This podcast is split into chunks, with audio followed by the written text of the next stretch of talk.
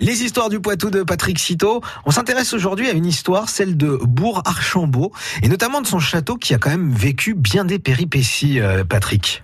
Situé à 13 km de Montmorillon dans la Vienne, Bourg-Archambault possède deux édifices intéressants.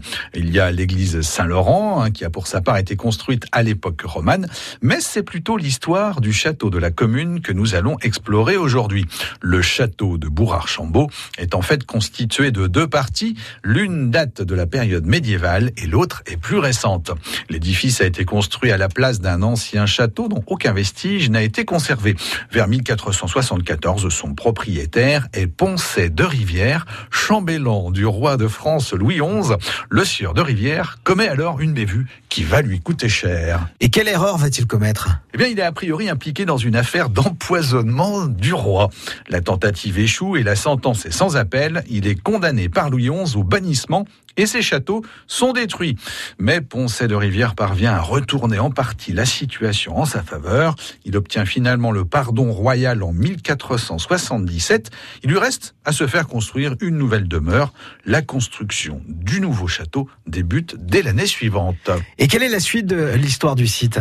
Quelques années plus tard, les héritiers de Ponce et de Rivière, ruinés, sont contraints de vendre le site. En 1494, il est ainsi racheté par Pierre de Sassierge, ça ne s'invente pas, abbé de Notre-Dame-la-Grande de Poitiers. Cet homme d'église, doublé d'un homme politique d'envergure, s'engage dans une série de travaux pour améliorer l'aspect résidentiel de la forteresse. Un siècle plus tard, elle est prise, pillée et partiellement incendiée. Au XVIIe siècle, la forteresse subit un étrange siège le seigneur de Chéronac arrive devant les remparts accompagné d'une escorte de 100 soldats, 40 cavaliers et 85 archers. Il vient libérer sa nièce, enlevée par Louis de Blanchard, le vilain, le propriétaire d'alors. Ce dernier est contraint de capituler devant ce déploiement de force. Le château change ensuite de main à de nombreuses reprises.